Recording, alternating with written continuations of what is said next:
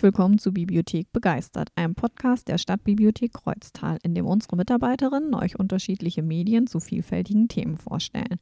Mein Name ist Linda Donalis und ich möchte heute mit Daniela Röcher und Sabine Flecke über Retter in der Not sprechen. Und wir starten mit dem, was sich wohl jeder unter dem Retter in der Not vorstellen kann, der Feuerwehr. Und zwar mit einer Reihe. Mein Freund Max, das ist vom Christian Thielmann und der Sabine Krauser. Es gibt unendlich viele Bücher von Max. Max wohnt mit seinen Eltern, dem Bruder Felix und dem Kaninchen Zorro zusammen.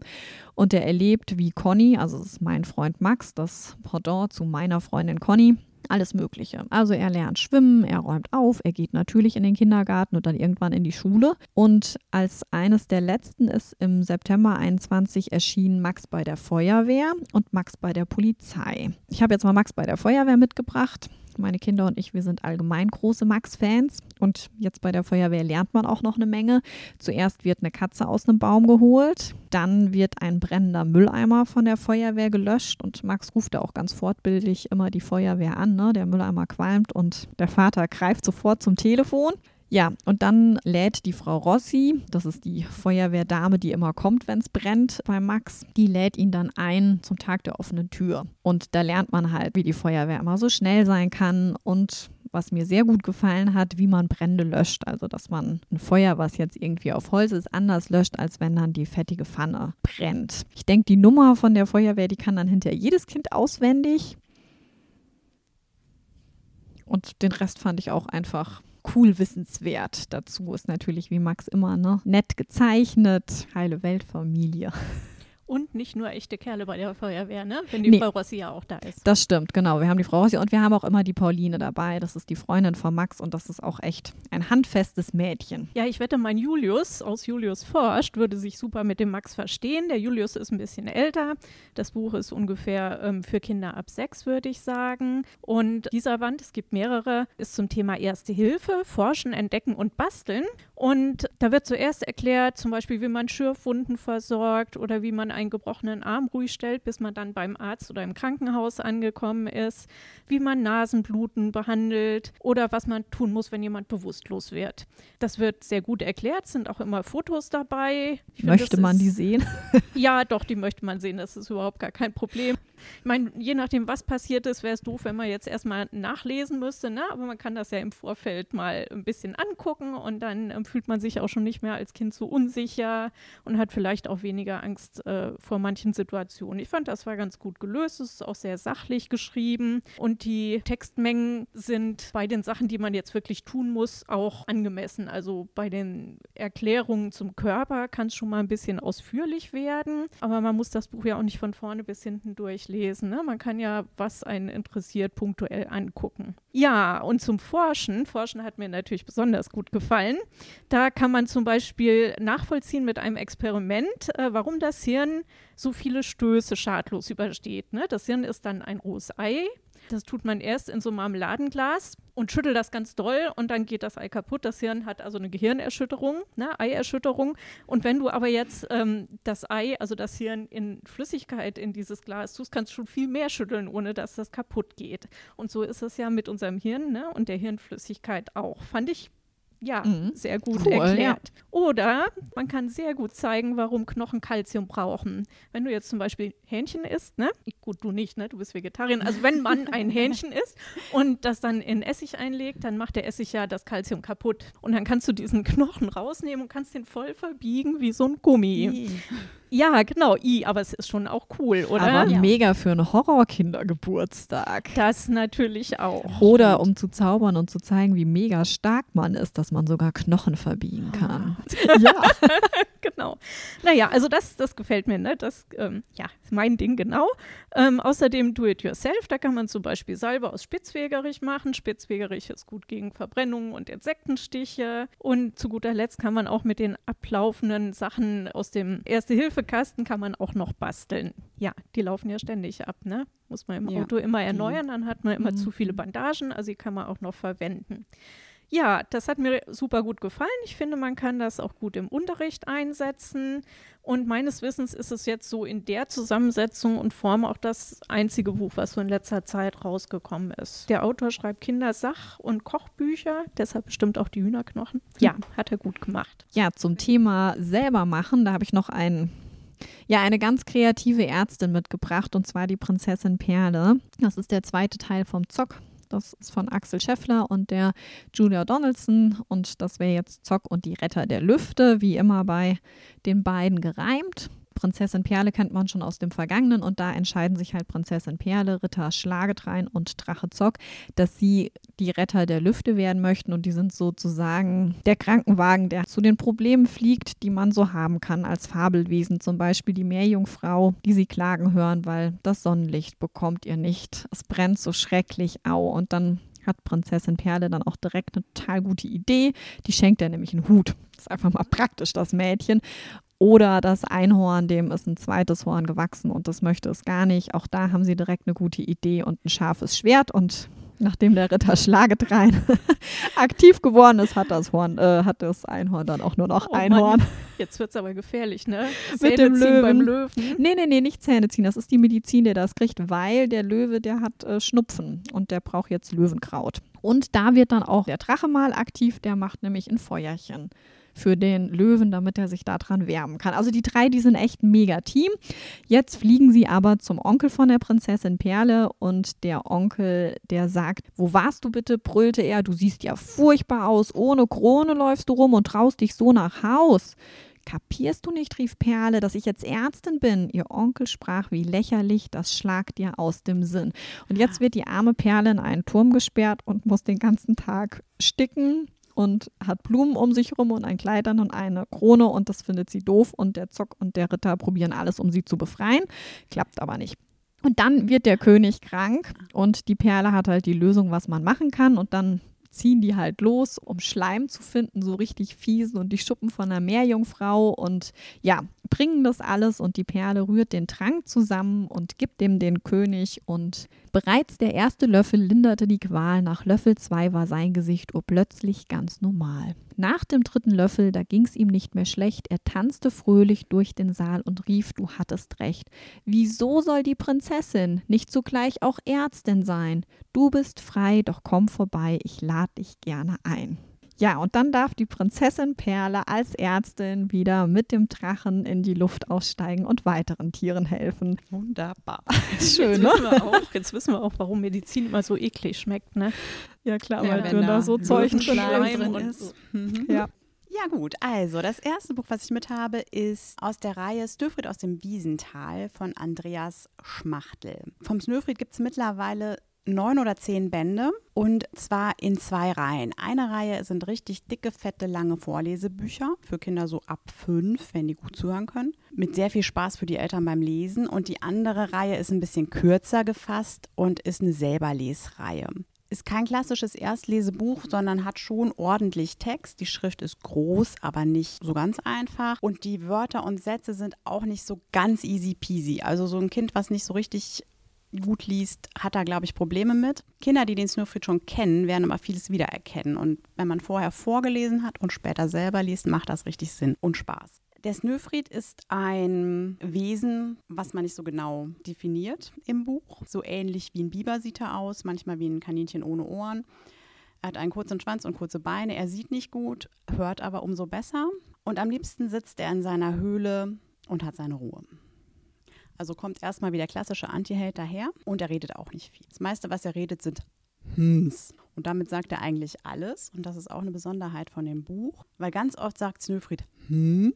Und der Autor erklärt uns dann, ihr wisst ja sicher, was Snöfried damit meinen will, wird und erklärt dann halt, was er damit meint. Also ist ganz süß geschrieben. Alle Geschichten und auch dieses hier, das Geheimnis von Appelgarten, fängt damit an, dass Nöfried zu Hause in seiner Höhle sitzt und irgendwas vorhat, entweder Holz sammelt, Brei kocht oder sonstiges und es klopft an der Tür. Und dann kommt jemand, bittet um Hilfe. Snöfried will eigentlich gar nicht raus aus seiner Höhle, geht dann aber mit und kann Prinzessinnen retten, Inseln vor dem Versinken bewahren oder hier in diesem Fall jede Menge niedliche kleine Tiere retten. Genau, hier fängt es ein bisschen anders an. Snöfried möchte Brei kochen, hat aber keinen Apfel mehr für seinen Haferbrei. Und dann stellt er fest, es gibt im ganzen äh, Nordland keine Äpfel mehr und überhaupt kein Obst. Hm.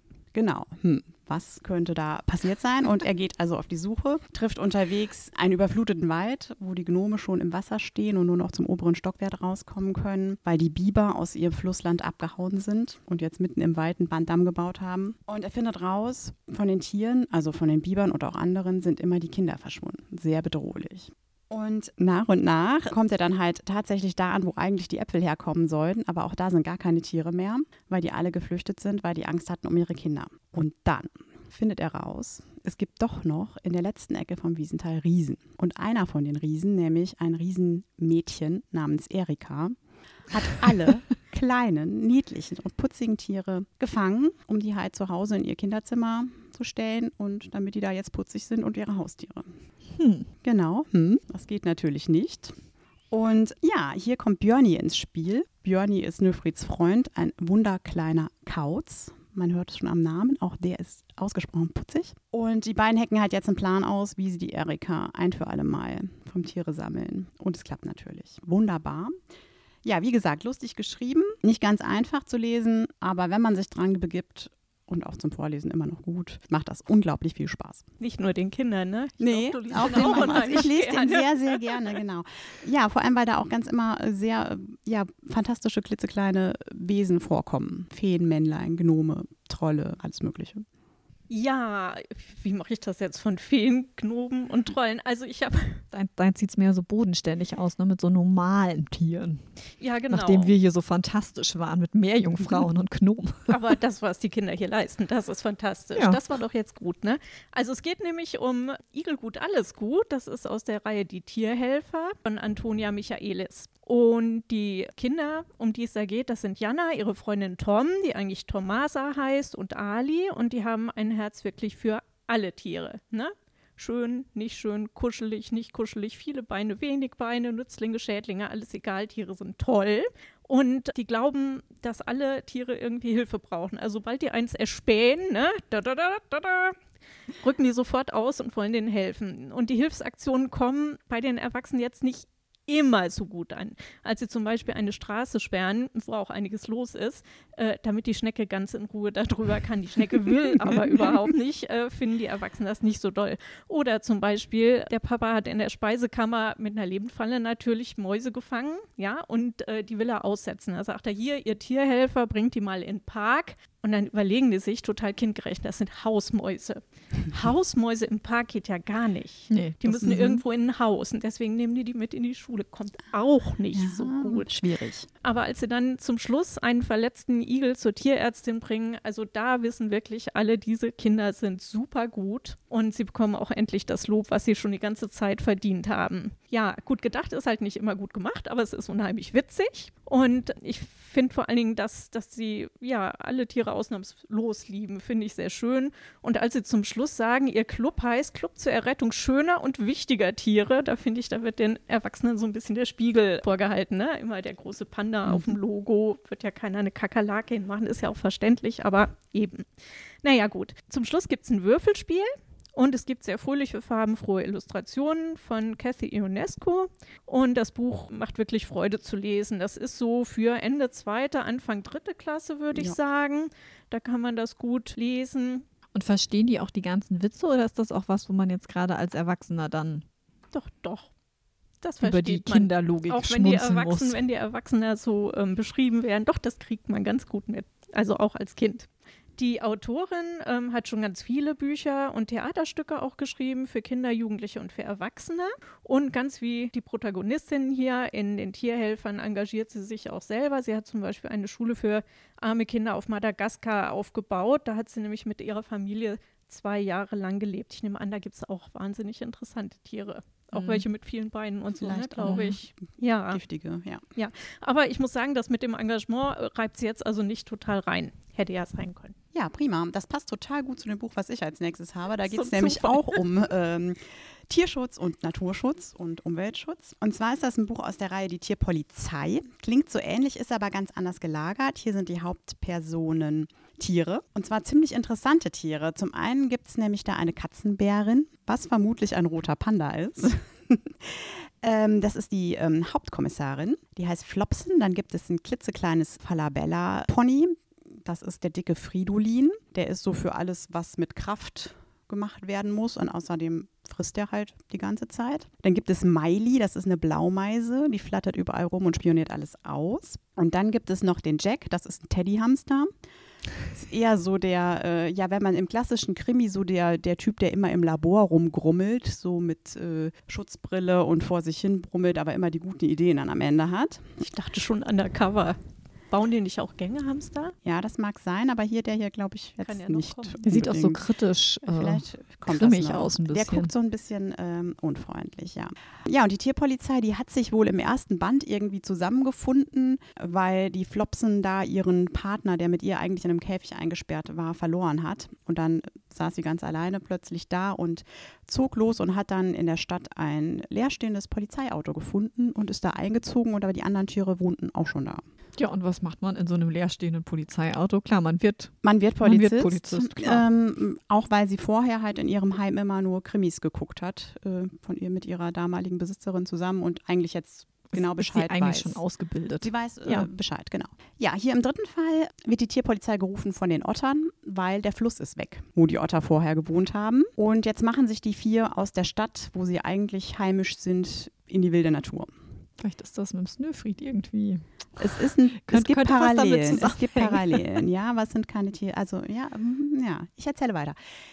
Die ja, Otter, wie gesagt, haben, vermissen ihren Fluss und die vier machen sich auf die Suche. Sie finden unterwegs eine Pfütze, wo noch so ein Rest Wasser ist. Die wird aber bewacht von so drei wilden Gesellen, was auch, ich glaube, eins ist ein Hund und so verschiedene, so, so eher so verwilderte Haustiere sind das, glaube ich. Und die haben diese Pfütze unter ihre Kontrolle gebracht und alle Tiere, die da ihren Nachwuchs, Kaulquappen oder so unterbringen müssen oder mal was trinken wollen, müssen halt irgendwas abgeben. Leckerchen oder so. Das geht natürlich so auch nicht und der Fluss ist immer noch nicht gefunden. Ja, die vier suchen weiter und finden dann tatsächlich irgendwo einen Staudamm der ist dann aber von den Menschen gemacht worden. Und hier ist das dann wieder so ein Ding, wo es aus der fantastischen Tiergeschichte wirklich in die Realität kommt. Nämlich ähm, zwei böse Brüder, Brüder mit einer Waschmittelfabrik möchten da erweitern. Und dazu haben sie jetzt so ein Feuchtgebiet trockengelegt und möchten da gerne ihre Fabrik bauen. Eine Umweltschützerin ist auch schon zur Stelle, die möchte eigentlich die ganzen seltenen Tiere dokumentieren, damit hier jetzt nicht gebaut werden darf. Aber die Tiere sind ja alle weg, nämlich in dieser Pfütze. Und das kriegt jetzt die Tierpolizei raus und bringt jetzt die Tiere dazu, also die Rohrdommel, die Otter, irgendwelche Schmetterlinge, Kaulquappen und sonstiges, sich schön fotogen vor dieser, vor dieser Naturschützerin zu präsentieren, damit die jetzt die tollen Fotos machen kann und damit die Waschmittelfabrik vom Tisch ist. Der Staudamm wird natürlich dann aufgebrochen, das macht der starke Fridolin. Der Fluss ist wieder da, alle Tiere alle sind, sind wieder an ihrem Platz und die Tierpolizei hat ihren dritten Fall gelöst. Und man lernt was. Also ich habe jetzt schon neue Tiernamen mhm. gelernt. Man lernt richtig, richtig viel. Also das ist äh, wirklich so eine gute Mischung. Also gut lesbar, vom Stil her so ein bisschen flapsig, nicht so hochliterarisch, also gut zu lesen. Könnte es auch gut vorlesen noch für die etwas jüngeren Kinder. Ansonsten würde ich sagen, so dritte Klasse zum selber lesen. Okay, dann geht es jetzt mal zu den Erwachsenen. Aber wir bleiben bei der Polizei und zwar mit Blaulichtmilieu von dem Stefan Mühlfried. Das ist letztes Jahr erschienen. Und hier ermitteln die Marie Schwarz, das ist eine Kommissarin, und der Tim Roth, das ist ein Notfallsanitäter bei der Feuerwehr, gemeinsam in Hamburg, um ein Bombenattentat am Flughafen aufzuklären. Das Buch startet mit dem Ende der gemeinsamen Nacht von den beiden. Die endet nämlich, als von beiden das Handy klingelt und sie zum Flughafen gerufen werden, weil am Check-in der Turkish Airlines eine Bombe in einem Koffer explodiert ist. Es gibt 19 Tote, über 50 Verletzte und alle Einsatzkräfte werden gebraucht. Der Tim kann den Wolfgang Boskop, der hat mit dem älteren Türken um den Bombenkoffer geschritten, retten und der Türke stirbt und der Sohn von ihm taucht ab. Für die Kripo und für die Öffentlichkeit ist der Fall damit klar. Das ist ein islamistischer Terroranschlag und der Boskop, der den Anschlag verhindern wollte, ist jetzt ein Held und der nutzt es auch, um immer lauter gegen die Muslime zu hetzen. Und ich steige jetzt einmal ein, als die Marie den Tim verhört, um eben da dran zu kommen, was alles so am Flughafen passiert ist. In, den, in der folgenden Stunde gingen sie alle Einzelheiten des Einsatzes am Flughafen akribisch durch. Besonders interessierte sich Marie für alles, was Boskop betraf. Seine Verletzung, wo und in welchem Zustand sie ihn vorgefunden hatten. Weißt du, was er zu uns gesagt hat? fragte Tim. Na? Er sagte, das ist alles falsch und das sollte nicht passieren. Ist das nicht merkwürdig? Ich habe schon jede Menge Verletzte gehabt, die dummes Zeug geredet haben, aber das ist alles falsch. Marie notierte es. Ich würde dem nicht allzu viel Bedeutung beimessen. Du sagst ja selbst, dass Traumatisierte viel Unsinn reden. Tim schüttelte den Kopf, aber nicht sowas. Eins noch. Zu diesem Interview, das du vor dem Präsidium gegeben hast. Ich wollte nur wissen, du hast da was gesagt in dem Interview. Er hätte tot sein müssen. Wie meintest du das? Ja, wie ich es gesagt habe, wenn er wirklich so nah an der Bombe gestanden hätte, hätte die ihn mit voller Wucht treffen müssen. Die Presse hat das ein wenig anders interpretiert, nämlich, dass es so etwas wie ein Wunder ist. Klar ist ja auch die Presse. Die machen sowieso gerade einen Heiligen aus dem Kerl. Soll ich dir was sagen? Ich kann den Mann nicht leiden. Sie lachte kurz. Wenn das ein Indiz wäre, ob jemand Dreck am Stecken hat, dann bräuchte die Welt keine Mordkommission. Tim lehnte sich zurück und verschränkte die Arme. Glaubst du denn, dass er Dreck am Stecken hat? Marie zog einen schiefen Mund. Sagen wir so, mein Instinkt springt an. Ja, also der Tim ist total misstrauisch. Warum sollten Islamisten ausgerechnet am Schalter vor der Turkish Airlines einen Anschlag machen? Und wieso konnte sich dieser Boskop hinter der Säule retten? Also der ist hinter eine Säule gesprungen und hat deswegen überlebt die Marie möchte jetzt weder beruflich äh, noch privat mit dem Tim zu tun haben, aber er braucht sie ja einfach, um seine Zweifel an der richtigen Stelle äußern zu können. Und die Marie muss schon zugeben, dass viele Anmerkungen von ihm berechtigt sind und kommt ebenfalls ins Grübeln. Die ermitteln dann zusammen. Das ist aber ein Drahtseilakt, weil die Vorgesetzten wollen sich jetzt auch nicht ohne Grund mit der Presse verderben. Und ganz langsam nähern sie sich auch privat wieder an. Das ist aber mehr so ein nebensächlicher Handlungsstrang. Also es ist schon eher ein klassischer Krimi. Der Autor selber ist in Hamburg aufgewachsen, lebt auch heute noch da und hat während seiner Studienzeit eine Ausbildung zum Rettungssanitäter gemacht und auch auf verschiedenen Rettungswachen gearbeitet. Und ich vermute, deswegen gelingt es halt, das alles sehr realistisch darzustellen. Also die Geschichte spitzt sich bis zum Ende zu, ist auch durchweg spannend, aber die ist jetzt nie reißerisch. Und am Ende müssen die beiden eben dann alles auf eine Karte setzen was zu einem Finale mit Paukenschlag führt. Und bei dir wird doch auch ermittelt. Genau, bei Fräulein Gold wird auch ermittelt. Und zwar ist Fräulein Gold eine Serie von der Anne Stern über eine Hebamme. Hebamme und Ermitteln klingt jetzt erstmal ungewöhnlich, passt aber ziemlich gut zusammen. Die Serie spielt in den 20er Jahren in Berlin, ist also klassisches Trendthema Babylon Berlin. Ganz viele Dinge, die in der Serie und in den Büchern angerissen werden, kommen hier auch vor aber es ist, ja, ich würde mal sagen, nicht ganz so reißerisch.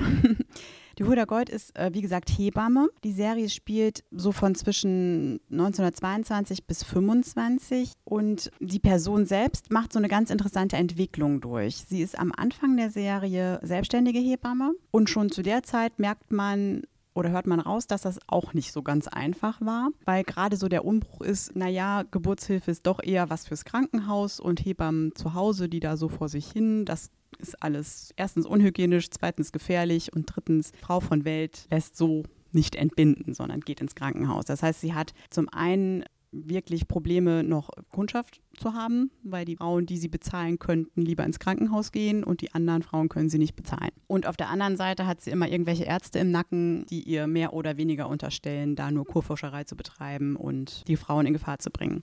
In dem dritten Band und vierten Band ist sie dann hat sie dann sozusagen die Seiten gewechselt, ist ins Krankenhaus gegangen, hat die Seiten insofern gewechselt, dass sie jetzt da angestellte Hebamme ist. Zum einen da neue medizinische Dinge kennenlernen kann, zum anderen aber auch im Klinikbetrieb eingebunden ist. Und das macht sie halt wirklich ja, zum einen, um ihre eigene, mm, also um ihr, um sich selber weiterzuentwickeln in, in, fachlicher Hinsicht und auch um einfach ihr Brot zu verdienen, weil sie als selbstständige Hebamme nicht mehr zurechtkam. Das ist so der, der Rahmen. Drumherum gibt es immer mal noch Einsprengsel von einer gewissen Liebesgeschichte hier und da und das ändert sich auch schon mal, ist aber ganz interessant und steht auch nicht so im Vordergrund. Und die Krimi-Fälle, die sind jetzt wirklich spannend. In jedem Fall oder in jedem Band gibt es einen Aspekt, der so ja, in der Gesellschaft gerade wichtig ist, der da aufgegriffen wird. Im ersten geht es um eine Prostituierte, die tot im Landwehrkanal gefunden wird. Durch Zufall kriegt die Hulda das mit bleibt da dran und das, was die Polizei macht, nämlich gar nichts, äh, reicht ihr halt nicht und sie steigt in die Ermittlungen ein. Der zweite, der mir persönlich sehr gut gefallen hat, da geht es um ein verschwundenes Kind in der jüdischen Gemeinschaft. Also sie hat gerade der Frau bei der Entbindung geholfen, kommt drei Tage später wieder und das Kind ist weg. Die Familie schweigt, die Mutter schweigt, die Schwiegermutter ist ganz dubios und äh, scheint da irgendwie ihre Finger im Spiel zu haben. Und da geht es im größeren Umfang dann darum, wer, wird irgendwo Kinderhandel betrieben, werden Kinder verkauft, gekauft, wo ist das Kind? Und Rüder gerät hier jetzt wieder in so einen Zwiespalt, weil sie selber jüdischer Abstammung ist. Zwar nicht praktizierende Jüdin, aber sie steht da plötzlich zwischen allen Stühlen. Ja, und das ist ein sehr, sehr spannender Krimi. Ja, das sind, also wie gesagt, ich, ne, ich sag mal nur die zwei an, als Krimi-Handlung. Die anderen Bände gehen ein bisschen mehr ins Private. Da ist die Krimi-Handlung so ein bisschen am Rande. Aber was mir total gut gefallen hat, dass da ähm, ganz, ganz viel aus dem Zeitgeist so rein, reinkommt. Also man hat ein ganz großes Spannungsfeld zwischen ja, den modernen Frauen, also Frauen, die in der Zeit angefangen haben, mehr oder weniger freiwillig arbeiten zu gehen, den Frauen, die zum Teil froh sind, verheiratet zu sein, dafür auf der einen Seite versorgt sind, aber nicht unbedingt besser als die Unverheirateten, gleichzeitig aber auch überhaupt keine eigenen Rechte mehr haben, weil der Mann ja jetzt über sie bestimmen kann. Also so Dinge wie Frauenrechte kommen da immer wieder rein. Das ist total spannend erzählt. Und auch natürlich so die ganze Entwicklung in den 20er Jahren mit hoher Arbeitslosigkeit, mit der Inflation, mit dem langsamen Hingleiten zum stärker werdenden Antisemitismus, Nationalismus. Kommt alles vor, ist aber nicht so belehrend, aber man hat so einen Eindruck, wie die Leute gelebt haben in der Zeit. Und das hat mir sehr, sehr gut gefallen. Da steckt ja dann eigentlich total viel drin in dem Buch, ne? Ja, also wirklich. Also wenn man das, ne, man hat so, so Lust dann vielleicht noch ein bisschen mehr. Was war denn da wirklich so? Oder war es wirklich so zu gucken? Mhm. In welchem Krankenhaus arbeitet denn die Hulda? Natürlich in der Frauenklinik der Charité. Ja, das ist wunderbar. ich habe auch, ich habe nämlich äh, von der Ulrike Schweikert die Charité, drei Bände gibt es und wir haben es als Hörbuch. Und ähm, auch als übrigens, Buch. Wir haben es als beides. Ja, ja, aber ich habe es jetzt als Hörbuch. Ja, ja, voll okay, genau. darfst du. genau. Ähm, hat mir viele Fahrten verschönt. Konnte man nämlich super gut äh, hören und da kommt auch unter anderem eine Hebamme drin vor, aber jetzt habe ich in der Mitte angefangen. Also wenn jetzt dieses Buch oder Hörbuch ein Wein wäre, würde man sagen, süffig. Ne? Fängt man an, möchte man mehr von, kann man nicht aufhören. Es ist ein Arztroman, Arzt in Klammern, und hat alles, was das Herz begehrt. Ne? Herz, Schmerz, Leidenschaft für die Medizin, aber auch Leidenschaft ansonsten so für Frauenrechte, aber nicht nur und Heldin in Weiß und Spannung und Intrigen und überhaupt alles und ein bisschen Politik und ein bisschen, ne? Ja, aber ja Glück, dass du aus dem Auto ausgestiegen bist und noch bis zur Arbeit gelaufen. Manchmal musste ich da drüben stehen und erst das Kapitel zu Ende hören. Ja. Und dann musste ich ein bisschen schneller hier rüberlaufen. Genau, im berühmtesten Krankenhaus Deutschlands wird 1831, es fängt etwas früher an als in deinen Büchern, nicht nur an einem Mittel gegen die Cholera geforscht. Nein, unter den vielen Menschen, die da in dem Krankenhaus verbunden sind, kämpft jeder auch noch seinen eigenen speziellen Kampf in die unterschiedlichsten Richtungen. Da ist einmal der Professor Diefenbach, der versucht, diese tückische Krankheit zu ergründen. Hebamme Martha, die hat ein unheimlich gutes Gespür für Medizin und ist manchmal auch den Ärzten voraus. Darf ja aber eigentlich nicht sein, ne? Die findet deswegen immer so ihre Schliche, wie es trotzdem zum Wohl der Patienten funktionieren kann. Sie versucht auch eine bessere Stellung zu finden, um ihrem Sohn eine gute Zukunft bieten zu können und geht deswegen auch ins Krankenhaus. Pflegerin Elisabeth liebt die Arbeit im Krankenhaus. Sie möchte die Ausbildung von den Schwestern verbessern, aber sie liebt verbotenerweise auch einen Arzt, ob das wohl gut geht. Dann gibt es noch die Gönnerin Gräfin Ludovica, die ist mit einem Hypochonder verheiratet. Die arme Frau, sie kann es nicht mehr ertragen und findet Trost in den Gesprächen mit dem sehr verständnisvollen Dr. Diefenbach Offenbach. Naja, das ist also der erste Band und im zweiten Band, äh, der fängt 1903 an, da ist Rahel Hirsch, eine der ersten Ärztinnen überhaupt und sie ist auch Jüdin und sie hat es in dieser Männerdomäne natürlich unheimlich schwer, ne, sich da durchzusetzen, aber sie ist echt tough. Und so geht das dann im dritten Band weiter. Also die Figuren wechseln immer, aber die Charité bleibt. Hm. Ja, und äh, man kommt halt auch, bekommt auch die Entwicklung der Charité mit. Die Ulrike Schweikert ist ja eine sehr routinierte und äh, erfolgreiche Autorin historischer Romane, die weiß ganz genau, ne, wie man so einen Roman komponieren muss. damit man immer dran bleibt und damit auch für jeden Geschmack ja. ein bisschen was dabei ist. Und ich habe das Gefühl, dass sie auch sehr gut weiß, wie man recherchiert, falls sie das noch selber macht. Ich glaube, es ist inzwischen ein eigener Berufszweig, ne? Für Romane recherchieren. Ja. Mhm. Okay. Ja, ja genau. Gelernt hat die eigentlich was ganz anderes. Sie war nämlich Wertpapierhändlerin gut, wie man Sachen verkauft, kann sie offensichtlich immer noch. Der hat außerdem Geologie studiert und dann Journalismus. Okay, ich glaube, ich, glaub, ich kriege mein Herzschmerzbuch jetzt nicht so schön rüber wie du. Äh, aber ich habe auch, also routinierte Schriftstellerin Ella Simon, aber jetzt für die Gegenwart. Aber ist auch alles. Also Herz und Schmerz und Drama und ja, bis wir wieder fliegen heißt das Buch. Da haben wir die Ärztin Anne und den Rettungssanitäter Owen. Die sind das Dreamteam der walisischen Flugrettung. Privat ist der Owen aber sehr verschlossen und die Anne ist immer gut drauf, strahlt, kennt unglaublich viele Menschen, weil ihre Pflegemutter besitzt den Pub im Ort und die versucht nicht an die Vergangenheit zu denken, weil mit Evelyn hat sie die beste Pflegemutter der Welt bekommen und sie möchte jetzt einfach das Leben positiv sehen. Im Prolog liest man über einen Unfall, den Vater mit einer Vierjährigen auf der Rückbank hat und der letzte Satz von der Vierjährigen ist, da liegt ein Auto auf dem Dach. Und dass es sich jetzt bei der Vierjährigen um die N handelt, das ist relativ schnell klar. Und was sich damals genau zugetragen hat, das erfährt man dann im Laufe des Buchs. Dann gibt es noch die beste Freundin von ihr, die Lea. Auch die schweigt, allerdings bei ihr über die jüngste Vergangenheit. Bevor sie den Rettungshubschrauber geflogen ist, war sie beim Militär. Ja, also die Rettungseinsätze finde ich, die wirken realistisch und bei einem werden dann die N und der Owen verschüttet was erste Risse bei der Vergangenheitsvertrennung mit sich bringt. Und dann taucht noch ein Fremder im Ort auf und wirbelt das Leben von allen Beteiligten durcheinander. Es ist ein sehr guter Mix aus Familie, Drama und Liebe. Es lässt sich flüssig lesen und bei der Lea war ich über den Grund ihrer Abneigung gegen Männer auch wirklich überrascht. Ja, das klingt spannend. Ja, also das Buch macht man glücklich zu bei dem Film, den ich noch mitgebracht habe, würde ich das jetzt so nicht sagen. Ich habe noch Sticks mitgebracht. Das ist ein Film von Wolfgang Fischer und die Susanne Wolf spielt die Hauptrolle und auch eigentlich die einzige Rolle, die es in dem Film jetzt größer gibt. Dix bedeutet Wasser des Grauens und das ist ein Fluss in der, Mytho in der griechischen Mythologie, ist aber auch gleichzeitig eine Flussgöttin. Also entsprechend der Sage stellt der Fluss Dix die Grenze zwischen der Welt der Lebenden und dem Totenreich Hades dar. Und das ist für den Film auf, also auch Wasser des Grauens, das ist für den Film auf so viele Arten mega Titel, also, also gut ausgewählt. Ja, der Film hatte am 16. Februar 2008 im Rahmen der 68. Internationalen Filmfestspiele in Berlin seine Premiere. Man sieht zuallererst einen Autounfall und dann Rike, das ist die Hauptrolle, in ihrem Job als Notärztin. Dann sieht man, wie sie eine kleine Segelyacht vorbereitet. Ähm, sie möchte auf den Spuren von Charles Darwin von Gibraltar nach Askensen im Südatlantik segeln. Der Film ist sehr ruhig. Also es gibt keine Musik, man hört wirklich nur die tatsächlichen Umgebungsgeräusche.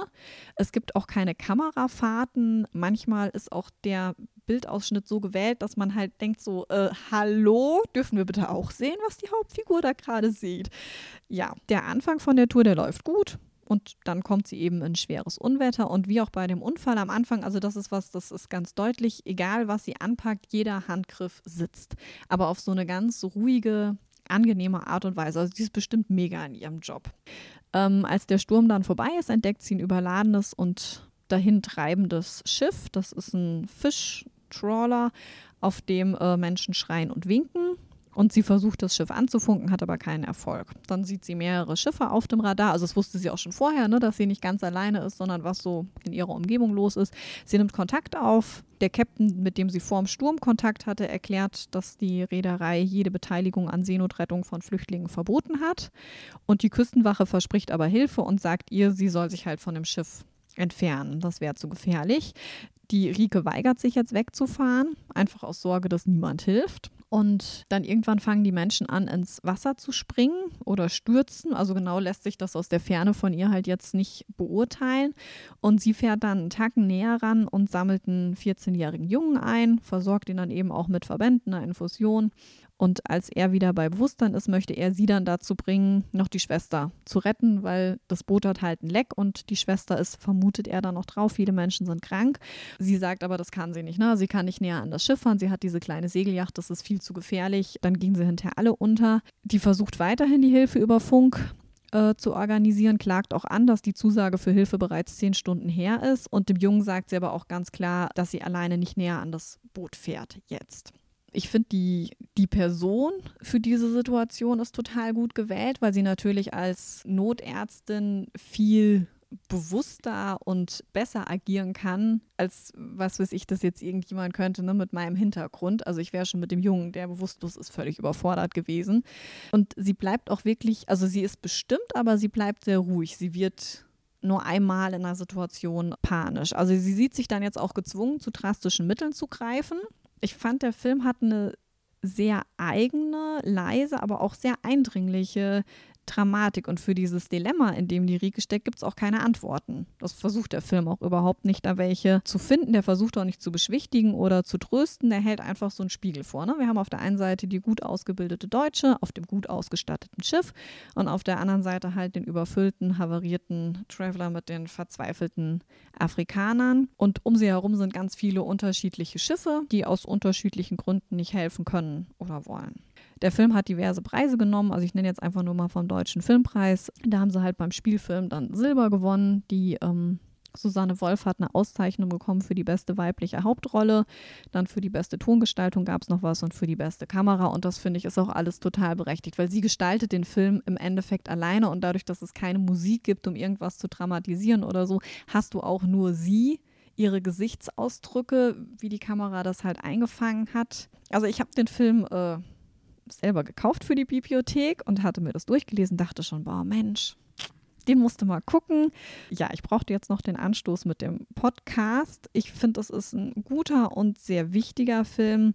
Aber es ist halt eben nichts, was man abends guckt und dann happy ins Bett geht, ne? sondern er stimmt schon so ein bisschen nachdenklich. Den müssten mal die richtigen Leute gucken, ne? Leute, die auf dem Trockenen sitzen und entscheiden müssen, ist ja bestimmt nicht einfach, was denn zu tun ist, ne? Also die Komplexität wird da aber echt, finde ich, ja, sehr gut klar. Also die Situation zwischen ihr und dem Jungen auf dem Schiff spitzt sich dann auch so ein bisschen zu, dass man auch selber so hin und her gerissen ist mhm. zwischen dem, ähm, also sie reagiert auf eine bestimmte Art, sie hätte aber auch auf zehn unterschiedliche anderen Arten reagieren können. Und da hättest du immer bei allem gesagt, so, jo, ja, so kann man auch reagieren. Ja, also es ist ja, die, die Komplexität des Themas, finde ich, kommt in dem Film gut rüber. Ich denke, das wahre Grauen von diesem Wasser des Grauens ist in ihr, ne? Ja, und in der ganzen, also in dieser massiven Hilflosigkeit der kompletten Situation. Mhm, ist jetzt nicht so das mega schöne Ende, ne? Aber es ist das Letzte, was wir mitgebracht hatten. Und äh, im Februar, also jetzt dann der, der, zweite Podcast im Februar, der wird dann auch wieder fröhlicher.